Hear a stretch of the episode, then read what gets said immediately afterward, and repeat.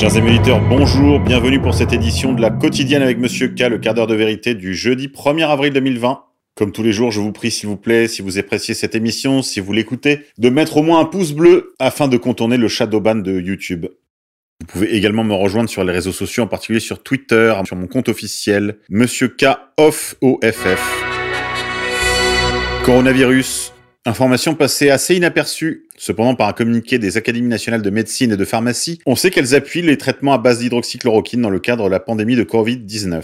Les Académies nationales de médecine et de pharmacie constatent, au vu des données actuelles de la science, que la démonstration de l'efficacité clinique de l'hydroxychloroquine n'est pas faite à ce jour. Des présomptions existent cependant, en particulier la négativation de la charge virale d'un certain nombre de patients qui justifient sa prise en considération par la mise en œuvre urgente d'essais cliniques afin de tester ce produit sur des critères cliniques. L'Académie nationale de médecine considère que la libération par les pouvoirs publics de l'hydroxychloroquine pour les malades hospitalisés en détresse respiratoire ne saurait être une réponse adaptée pour des patients dont la charge virale est à ce stade la plus souvent inexistante et dont la maladie n'est plus une virose stricto sensu mais une défaillance pulmonaire liée à l'inflammation inédite par le SARS-CoV-2. Mais au-delà des débats en faveur ou en défaveur de l'hydroxychloroquine à utiliser dans de tel ou tel stade de la maladie, les académies nationales de médecine et de pharmacie s'inquiètent des nombreux achats d'hydroxychloroquine par des personnes non atteintes à des fins souvent plus préventives que curatives ainsi que de l'utilisation de ce produit à des posologies individuelles sans surveillance médicale stricte, en raison de possibles effets indésirables. C'est ce que nous avons martelé sur les réseaux sociaux depuis le début de ce mois. Et ce communiqué constitue malgré tout une victoire des réseaux sociaux et de la dissidence dans son soutien au professeur Raoult ainsi qu'à son équipe et au protocole qu'il propose pour combattre cette épidémie toute relative. Actualité française. Tandis que l'on parle d'un début de crise de main-d'œuvre dans le secteur agricole, je vous recommande la lecture d'un très intéressant article publié sur le site de l'Institut Iliade, intitulé Pourquoi l'agriculture intensive nous entraîne vers le transhumanisme? Même s'il faut le lire cum grano salis, en gardant à l'esprit que cet institut se propose de promouvoir ce qu'il considère comme une forme de paganisme, et qui se réduit à une forme de panthéisme vague, s'il faut lire leur littérature avec quelques réserves, il n'en demeure pas moins qu'elle est toujours très intéressante, très stimulante, en particulier ce papier qui rappelle que la nature est et reste notre socle. Contrôle social. Sur le site Trust My Science, on peut lire un article intitulé Des passeports d'immunité pour relancer plus rapidement l'économie. Alors qu'on ne sait pas si une immunité se développe ou non à ce Covid-19, immunité collective ou individuelle, une fois ce mystère résolu, certains avancent l'idée de mettre en place des passeports d'immunité attestant de la protection d'un individu contre le Covid-19. De cette manière, les personnes dotées des précieux anticorps pourraient retrouver une vie normale et se rendre à leur travail. Je vous laisse poursuivre vous-même cette lecture. Une réflexion cependant quelle que soit l'origine exacte de cette maladie, quel que soit son pouvoir contaminant, quelle que soit sa létalité, une chose est sûre, c'est que de nombreux pouvoirs en place ont sauté sur cette occasion afin de mettre en place un contrôle généralisé. Et même si maintenant nous sortons rapidement du confinement, du fait de la bonne volonté des populations, il est à parier que ce sera une catastrophe à la fois sur le plan social et sur le plan des libertés fondamentales. Toute chose que nous vous avions annoncée à cette antenne, vous proposant même une campagne active sur les réseaux sociaux, dont la faiblesse de votre réponse, je crains qu'il ne soit trop tard et que des mesures de ce type de contrôle social se mettent en place dans les plus brefs délais. Nos confrères de Braise Info nous signalent que l'Union européenne va donner 450 millions d'euros au Maroc et 250 millions à la Tunisie. L'UE va en effet jouer les philanthropes sur le continent africain en accordant une aide financière au Maroc et à la Tunisie. À l'heure où des États européens bataillent face au coronavirus avec parfois comme en France des pénuries de moyens matériels, L'Union européenne a décidé d'octroyer la somme de 250 millions d'euros à la Tunisie pour aider le pays à affronter la pandémie de Covid-19. Annonce faite le 28 mars dernier par l'intermédiaire d'un communiqué conjoint de la délégation de l'UE à Tunis et du ministère des Affaires étrangères tunisien. L'UE aide aussi le Maroc, avec une enveloppe cette fois de 150 millions d'euros que la communauté européenne va allouer à celui-ci pour les besoins du Fonds spécial pour la gestion de la pandémie Covid-19 créée à l'initiative du roi Mohamed VI. Par ailleurs, l'Union européenne va accélérer la réorientation des 300 millions d'euros alloués au pays pour aider le Maroc à répondre aux besoins exceptionnels engendrés par le coronavirus. À l'origine des tractations entre l'UE et le Maroc, on retrouve une nouvelle fois le commissaire européen Olivier Verali, qui s'était entretenu avec le ministre des Affaires étrangères marocain, Nasser Bourita, avant la publication d'un communiqué relatant cette nouvelle dépense de l'Europe. Sur le site de nos contrats de 24heures.ch, alcool, tabac, tout s'addicte après le confinement Les spécialistes redoutent donc la prise de substances. Les témoignages se multiplient sur les réseaux sociaux concernant les consommations de substances, alcool, tabac ou drogue. Alors tout s'accro lorsque le confinement sera levé? Pas forcément, mais attention, répondent les spécialistes. Les liens entre les situations de stress traumatique et la consommation sont un fait établi. On répond avec les moyens du bord, calmant, alcool, drogue récréative, explique Philippe Battel, psychiatre et addictologue, chef du pôle addiction de Charente dans le sud-ouest de la France. En situation de confinement, la plupart des stratégies d'adaptation au stress comme le sport ou les sorties n'existent plus. Mais il y a de plus en plus de stress, et la stratégie d'adaptation qui existe toujours, c'est l'utilisation de substances, abonde Elsa Taschini, psychologue spécialisée et cofondatrice de l'association Addictel. Le phénomène est donc attendu même chez les gens ne souffrant pas d'addictions lourdes, et l'OMS, l'Organisation mondiale de la santé, l'aborde avec ses recommandations pour faire face au stress pendant l'épidémie. Ne cherchez pas à canaliser vos émotions en fumant, en buvant de l'alcool ou en consommant d'autres produits stupéfiants. Certains pays ont pris des mesures, telles que l'Afrique du Sud qui va interdire dès vendredi toute vente d'alcool pendant sa période de confinement, tandis que Hong Kong a sommé les restaurants et les bars de ne plus en servir.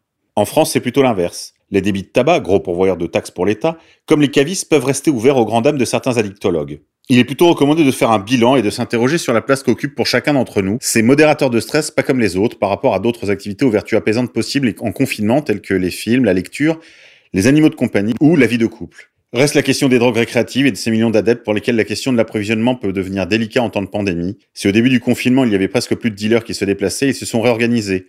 Il faut commander la veille, en plus grande quantité, mais d'après les consommateurs parisiens, ils auraient repris leur tournée. Chers amis auditeurs, aujourd'hui je vous propose un petit entretien avec notre camarade Carmen Daudet, auteur du livre J'apprends mieux à la maison aux éditions Contre-Culture, pour vous accompagner un peu toutes les semaines dans ce, cette longue période de confinement. Carmen, bonjour. Oui, bonjour. Alors, qu'est-ce que vous avez proposé cette semaine, Carmen Eh bien, je vais vous proposer un petit jeu euh, plutôt d'intérieur hein, pour les matinées euh, pluvieuses euh, ou pour les malheureux qui habitent en appartement. C'est une activité qui concerne plutôt les enfants de petite et moyenne section, mais qu'on peut adapter facilement pour les grandes sections à partir de, de 3 ans. Et ça s'appelle les bonnets de doigts. Ça va se dérouler en quatre temps. Ça va permettre euh, d'occuper l'enfant euh, à peu près toute la journée. Dans un premier temps, euh, on va fabriquer les bonnets de doigts à partir d'une pâte autodurcissante. Donc c'est une pâte qui est censée durcir assez vite. Donc il faut pour confectionner ces bonnets de doigts, fabriquer une pâte à partir de maïzena, bicarbonate et eau. Les proportions, c'est une dose de maïzena, donc de la fécule de maïs, deux doses de bicarbonate de soude et une dose d'eau qu'on mélange euh, dans une casserole et qu'on va faire chauffer à feu doux jusqu'à ce que euh, la pâte se décolle des parois de la casserole. À ce moment-là, on coupe la cuisson, on confectionne une boule qu'on va laisser refroidir euh, avec un torchon ou quelque chose pour empêcher que l'eau ne s'évapore trop. Et quand la pâte est, refroidie, on peut confectionner les fameux bonnets de doigts il s'agit tout simplement de donner à l'enfant euh, à modeler des petites boules qu'on va euh, ensuite placer sur son pouce pour que la boule prenne petit à petit la forme du pouce. On en confectionne 5 euh, pour un enfant de 3 ans, 10 ou 15 pour un enfant de 4 ans et on peut même aller jusqu'à 20 si on veut jouer avec un enfant de grande section. Une fois que tous ces petits bonnets de doigts sont confectionnés, il faut les laisser sécher. Et pendant le séchage, on va pouvoir passer à la deuxième étape, qui est la prise de photo. Avec son enfant, euh, on va pouvoir euh, réviser euh, ce qu'on appelle la comptine numérique, c'est-à-dire le fait de compter, de réciter les nombres en fait. Et ensuite, on va lui demander de montrer un certain nombre de doigts, d'abord un, puis deux, puis trois, jusqu'à cinq pour un enfant de petite section, 10 ou 15 pour un enfant de moyenne section. Et pour chaque nombre illustré par 1, 2, 3 doigts levés, on va prendre une photo.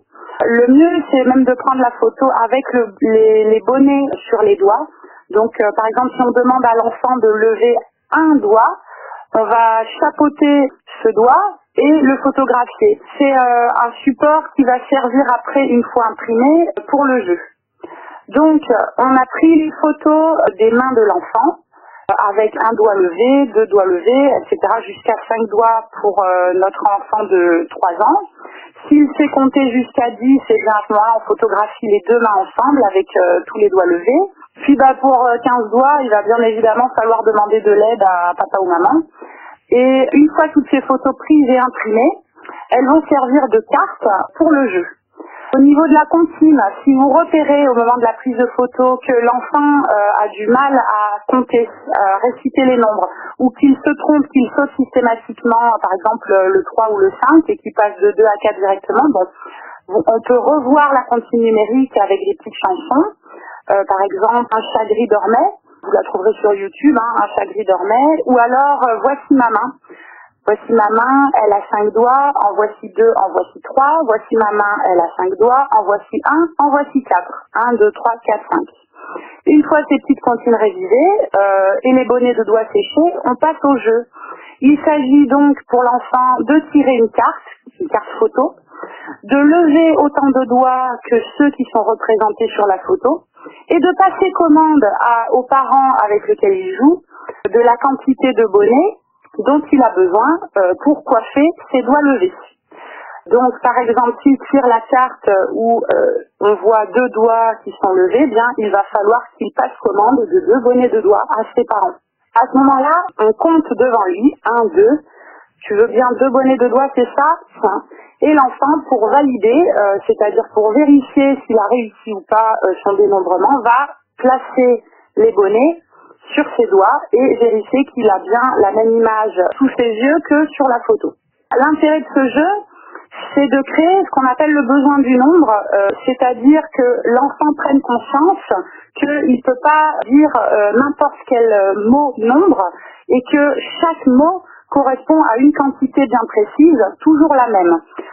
Il faut aussi qu'ils comprennent, et ça c'est une étape qui a lieu en général en petite section, que quand on compte, pour désigner la quantité voulue, il faut qu'on garde le dernier mot qu'on a prononcé.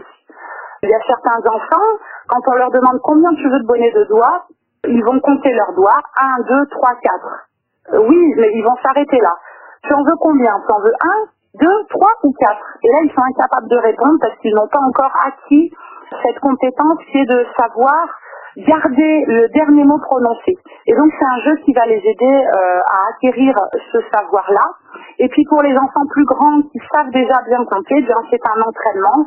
On, peut aller, euh, comme j'ai déjà dit, euh, jusqu'à 15 voire 20 et ça, hum, ça va renforcer et entraîner l'enfant dans cet apprentissage du dénombrement. Donc je précise que ce jeu, je ne l'ai pas inventé bien évidemment, c'est une pédagogue qui s'appelait Dominique Valentin, euh, qui l'a décrit dans un ouvrage sur les mathématiques en maternelle, ouvrage que je recommande d'ailleurs chaleureusement euh, aux parents qui voudraient faire euh, l'école à la maison, c'est vraiment très très bien conçu. Voilà. À la semaine prochaine.